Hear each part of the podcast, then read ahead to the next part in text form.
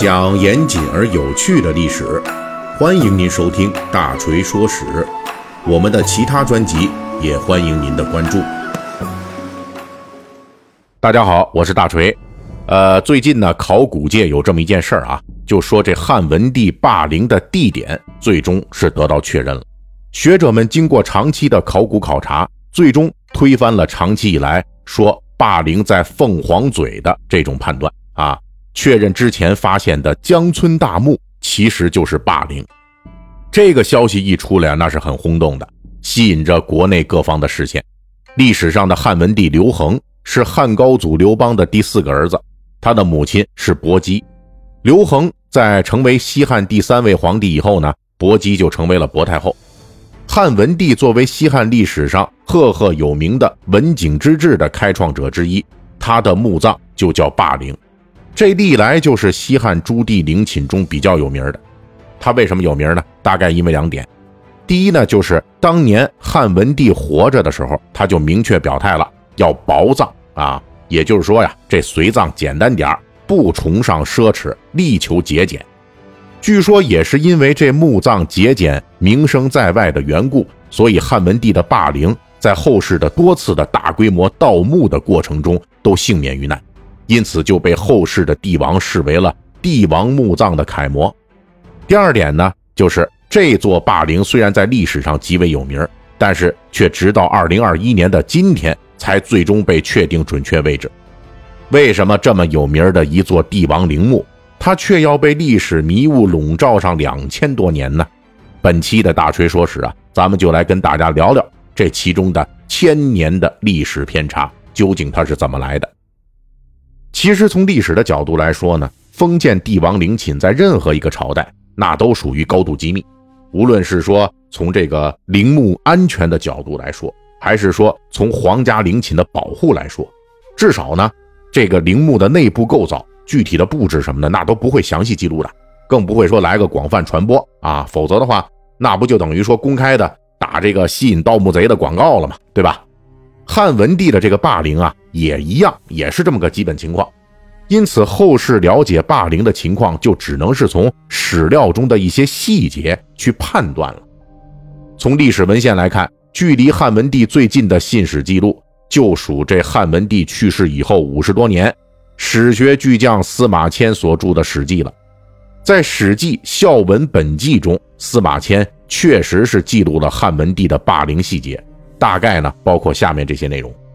这头一条就是说啊，各种随葬器皿都从金银铜锡等贵金属替换成了瓦器，这明显就降低了葬仪成本啊。后来也一定程度上起到了不引起盗墓贼注意的作用。一看这东西，那瓦器那不值什么钱呐，这盗墓贼也就不感兴趣了。第二条呢，就是汉文帝活着的时候就考虑到。要节约民力物力，所以他就专门要求自己的陵墓啊不置坟，也就是说呢，这挖完这个墓葬并且掩埋之后啊，这上边咱就不堆那个高高的封土了。这个封土在民间的说法其实呢就是坟头啊，嗨，只不过这个皇帝的坟头得大点，对吧？有一段时间里头呢，这古人的概念就是这封土哎越高就越说明这地位高啊，所以皇帝的那肯定矮不了。所以封土的工程量呢，也是跟着一路上扬啊。比如说这个汉文帝的孙子，就是汉武帝啊，他的陵墓就是茂陵啊。这个茂陵是西汉各个皇陵里面封土最高的，高达四十六米，相当于现在呢大概十五层楼那么高。远远望去啊，那就是一座小山。当然了，西汉朱棣陵的这些高大上的封土，要是跟这个秦始皇陵的封土比起来啊。那都太小儿科了啊！根据资料，秦始皇陵原始的高度大概有一百一十五米。之后呢，《史记》就说，因为这样的施工方案，所以霸陵就实现了“山川因其故，物有所改”啊。这句话的意思就是说，这霸陵修完了以后都没有改变当地的山川地貌。到《史记》为止，霸陵的位置和形态描述还是明确的。但是此后又过了一百七十多年。等到了东汉班固写《汉书》的时候，在描述汉文帝霸陵的时候，他在《史记》原来的基础之上就做了点修改。《汉书》的这段记载在原样记录了汉文帝葬器皆用瓦器，不以金银铜锡为饰以外，啊，关于这霸陵不治封土啊，什么保持了原地的山川地貌等等的记录呢，就写成了因其山不起坟。对比《史记》的记录，那只是略做了一些改动啊。但是后世理解这句话的时候呢，可就容易出现偏差了。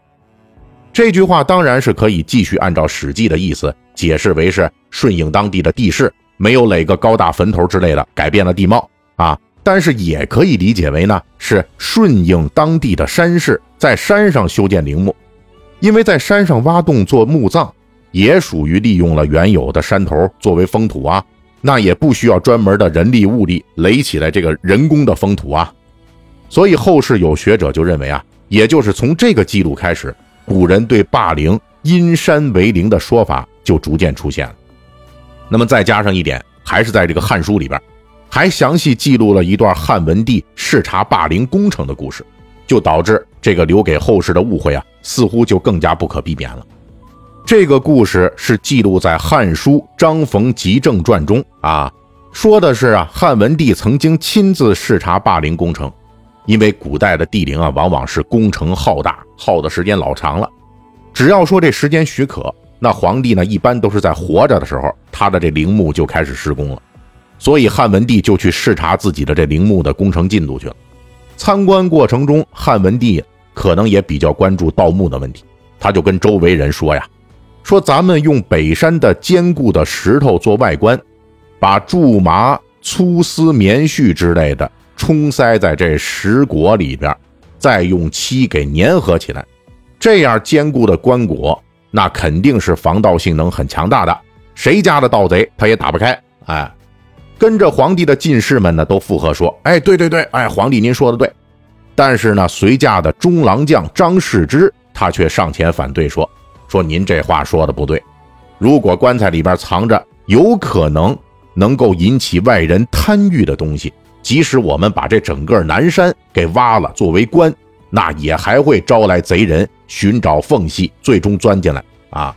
如果说这棺材里边要是没有能够引起外人贪欲的东西，即使说不用北山石棺，这盗墓贼人无利可图，他也不会来的。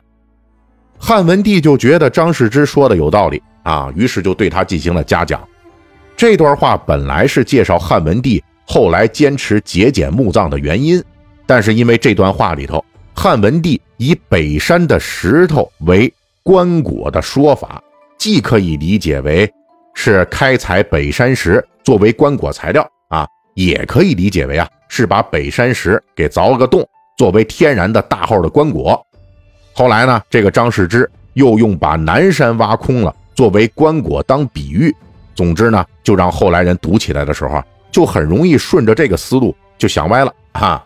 歪到错误的认为霸陵也是要凭借山势在山上给掏出个洞来做陵墓啊，也可能正是基于这样不断加强的认识啊，最终到了元代学者骆天香寻访关中古迹做类编《长安志》的时候，对汉文帝霸陵的地址注释就说了，说霸陵就在白鹿原北凤凰的嘴下。